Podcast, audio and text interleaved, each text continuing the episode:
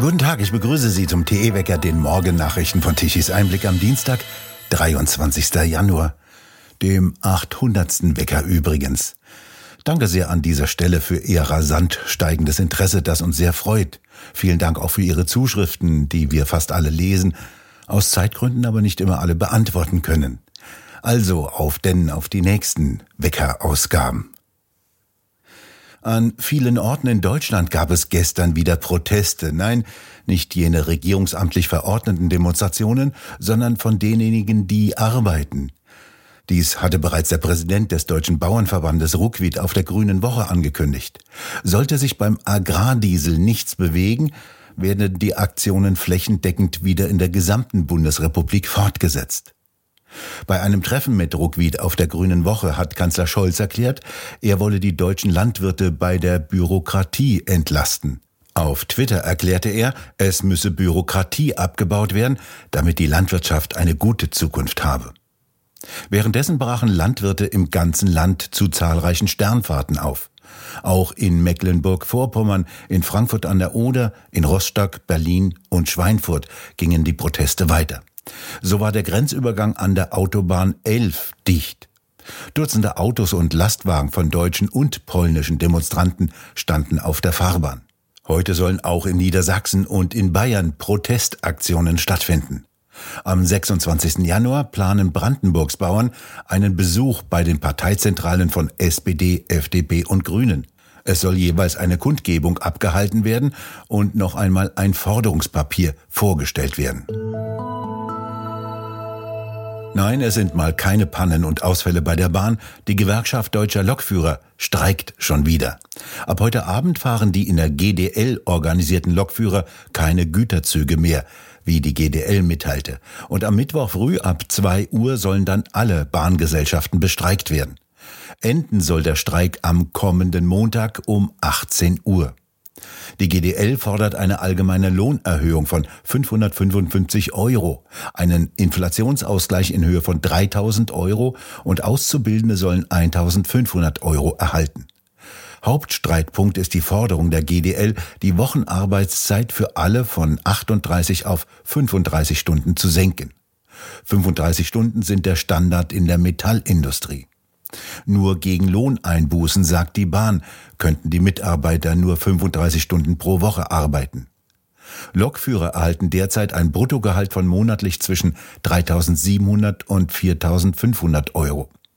Die GDL will auf ein Bruttogehalt von zwischen 4.250 und etwas über 5.000 Euro kommen. Bei der Bahn herrscht ein erheblicher Fachkräftemangel. Azubis werden nach ihrer Ausbildung in der Regel direkt fest angestellt. Sechs Tage lang also wollen diesmal die Lokführer der GDL nicht arbeiten und die Züge stehen lassen. 42,3 Prozent der Rentner in Deutschland müssen mit einem Nettoeinkommen von weniger als 1250 Euro im Monat auskommen.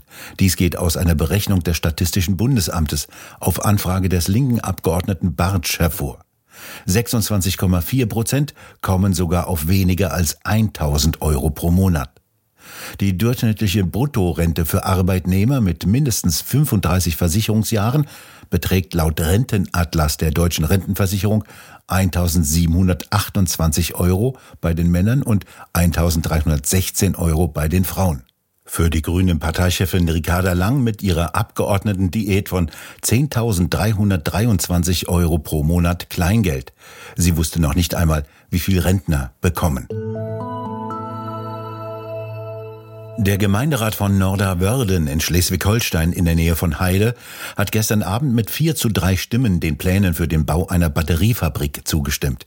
Die Gemeinde Lohe-Rickelsdorf hatte bereits am Donnerstag einstimmig den Plänen des schwedischen Unternehmens Northvolt zugestimmt, eine große Batteriefabrik auf dem Grund der beiden Gemeinden zu bauen.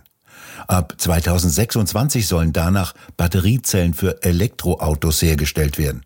4,5 Milliarden Euro soll die Fabrik kosten. Die Rede ist von 3000 Arbeitsplätzen, die entstehen sollen. Northvolt zögerte zuletzt noch mit Hinweis auf die hohen Strompreise in Deutschland und die höheren Subventionen in den USA. Für den derzeitigen Wirtschaftsminister Habeck ist diese Batteriefabrik eines der wichtigsten Renommierprojekte. Sie wird mit mindestens 902 Millionen Euro von Bund und Land und einer 600 Millionen Euro Anleihe der KfW Bank gefördert. Bei der Abstimmung in der Gemeinde waren vier Personen dafür, drei gegen das Projekt in dem ländlichen Gebiet bei Heide. Aber das ist sowieso schon durch ein Meer von Windrädern unbewohnbar wie der Mond geworden. Und Himmel, das Gebiet liegt nur drei Meter über Normalhöhennull. Was jetzt, wenn der Meeresspiegel steigt? Die AfD würde ein Referendum über die Mitgliedschaft Deutschlands in der EU befürworten, wenn sie an die Macht kommen würde. Dies erklärte die Chefin der AfD, Alice Weidel, in einem Gespräch mit der Londoner Financial Times. Eine AfD-Regierung würde eine Reform der EU anstreben, um mit deren demokratischen Defiziten aufzuräumen, so Weidel. Die Macht der EU-Kommission müsse beschnitten werden. Die sei nach Weidels Worten eine nicht gewählte Exekutive. Sollte eine solche Reform nicht möglich sein und die Souveränität der EU-Mitgliedstaaten nicht wiederhergestellt werden können, dann sollten die Bürger entscheiden können, genau wie in Großbritannien, sagte sie. Wie Weidel weiter ausführte, sei eine Regierungsbeteiligung der AfD langfristig unausweichlich. Als erstes werde die CDU ihren Widerstand aufgeben, sie könne ihre Brandmauer nicht langfristig aufrechterhalten. Die Landtagswahlen in Hessen hätten gezeigt, dass CDU und AfD zusammen eine große rechte Mehrheit bilden könnten, und die CDU könne sich nicht langfristig weigern, dies zu akzeptieren, besonders im Osten, so Weidel weiter. Über 160.000 Unterstützer haben bis heute Nacht eine Petition für ein Parteiverbot der Grünen unterschrieben. Seit dem Wochenende kocht das Thema hoch. Innerhalb von nur 24 Stunden kamen 70.000 neue Stimmen dazu. Das Wirken der Grünen müsse mit sofortiger Wirkung unterbunden werden, heißt es zur Begründung der Petition auf change.org. Als besorgte Bürger sehen die Initiatoren mit großer Sorge auf das Handeln und die Politik der Partei Bündnis 90 Die Grünen. Wörtlich heißt es in der Begründung der Petition, wir sind überzeugt, dass diese Partei den Interessen der Menschen in Deutschland und unserer Wirtschaft schwer schadet. Denn für Millionen Haushalte in Deutschland steigen ab Januar 2024 die Preise für Diesel, Benzin, Erdgas und Heizöl. Die Bundesregierung hebt die CO2-Steuer deutlich an. Ein massiver Steueranstieg von bisher 30 auf künftig 45 Euro pro ausgestoßener Tonne Kohlendioxid wird umgesetzt. In der Petition heißt es weiter, sie treibt eine Politik voran, die unsere Lebenshaltungskosten für alle Bürger, Rentner, Arbeiter und Angestellte durch grüne Ideologien sehr stark erhöht und unsere komplette klein- und mittelständische Wirtschaft und Selbstständige plus die Kernindustrien den deutschen Maschinenbau und die Automobilindustrie bedroht. Firmen verlagern massiv Produktionskapazitäten ins Ausland und schließen ihre deutschen Standorte. Die USA locken mit billigsten Energiekosten und hohen Subventionen unsere letzten Industrien aus Deutschland heraus. Mit der Petition werden Bundestag sowie die Landtage aufgefordert, beim Bundesverfassungsgericht einen Verbotsantrag gegen die Partei einzureichen. Ab 50.000 Unterschriften muss sich der Bundestag mit Petitionen befassen. Die AfD verliert im aktuellen INSA-Meinungstrend für die Bildzeitung 1,5 Prozentpunkte und fällt von 23 auf 21,5 Prozent zurück. Die AfD bleibt aber mit acht Punkten Abstand zur SPD zweitstärkste Kraft. 57 Prozent können sich grundsätzlich nicht vorstellen, die AfD zu wählen, so INSA-Chef Hermann Binkert. Laut Umfrage würden die Demonstrationen gegen die AfD von 37 Prozent der Deutschen unterstützt. Die SPD verliert im Vergleich zur Vorwoche einen halben Prozentpunkt und kommt auf 13,5 Prozent.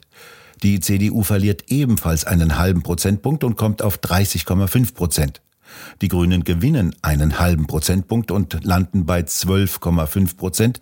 Die FDP bleibt bei 5 Prozent. Die Ampelkoalition profitiere allerdings nicht vom Minus der AfD. Die Regierung von Kanzler Scholz kommt nur noch auf insgesamt 31 Prozent, so Hermann Binkert. Sie liegt damit 21 Prozentpunkte hinter ihrem Ergebnis bei der Bundestagswahl 2021. Der Sturm über Großbritannien sorgte gestern für erhebliche Verwirbelungen und Verwerfungen in der Luftfahrt zwischen Großbritannien und Irland.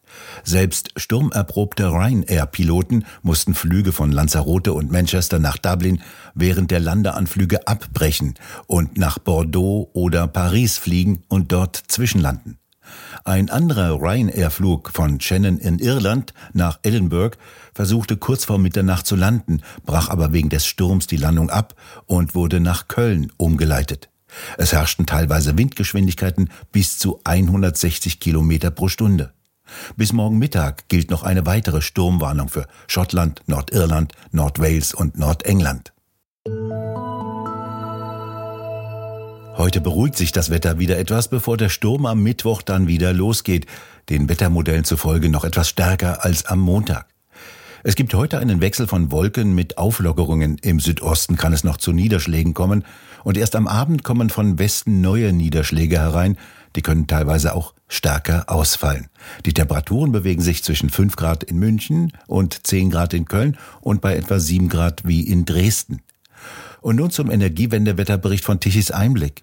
Die erhebliche elektrische Leistung von fast 80 Gigawatt benötigte Deutschland gestern Mittag um 12 Uhr. Elektroautos und Wärmepumpen wollen eben auch betrieben werden. Lediglich 5 Gigawatt an elektrischer Leistung kamen von den 2,2 Millionen Photovoltaikanlagen. In den Sonntagsreden der Energiewende sollen sie 80 Gigawatt an elektrischer Leistung erzeugen können und damit Deutschland versorgen können. Doch derzeit sind sie ziemlich wertlos, wenn die Sonne nicht scheint. Immerhin frischte der Wind kräftig auf. 45 Gigawatt kamen von den 30.000 Windrädern. Die sollen eigentlich etwa 69 Gigawatt an elektrischer Leistung erzeugen können. Knapp 23 Gigawatt an elektrischer Leistung trugen die konventionellen Kraftwerke bei. Wir bedanken uns fürs Zuhören. Schön wäre es, wenn Sie uns weiterempfehlen. Weitere aktuelle Nachrichten lesen Sie regelmäßig auf der Webseite tichiseinblick.de und wir hören uns morgen wieder, wenn Sie mögen.